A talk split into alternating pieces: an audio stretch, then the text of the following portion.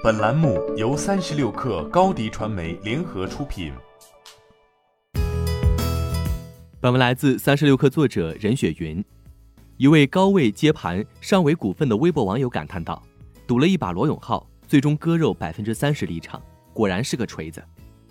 在跨界利益输送的质疑声中，十二月三号晚，上伟股份发布公告称，终止收购罗永浩直播电商业务运营主体星空野望百分之四十点二七的股权事项。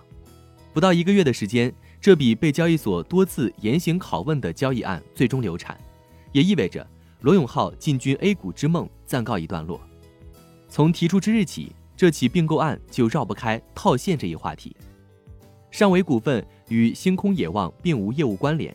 上维股份主营电缆产品研发、生产、销售等，而星空野望则基于新媒体平台的电商营销及代运营服务商。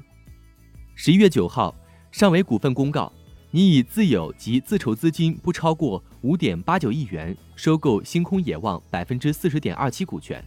同时，上市公司股东李广元通过协议转让方式向李军。龙泉浅秀互联网合伙企业及孔建平分别转让其所持有的上市公司两千五百九十九点五三万股股权，转让总价约五点一一亿元。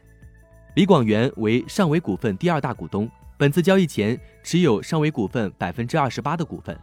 且与其控股股东实际控制人李广胜为兄弟关系。也就是说，若并购完成，按照收购价格，罗永浩兄弟。将获得二点五八亿元的现金，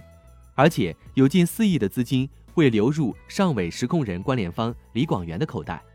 交易公告发布后，尚伟股份被上交所接连问询，请尚伟股份就跨行业收购、业绩承诺、公司控制权等进行补充披露，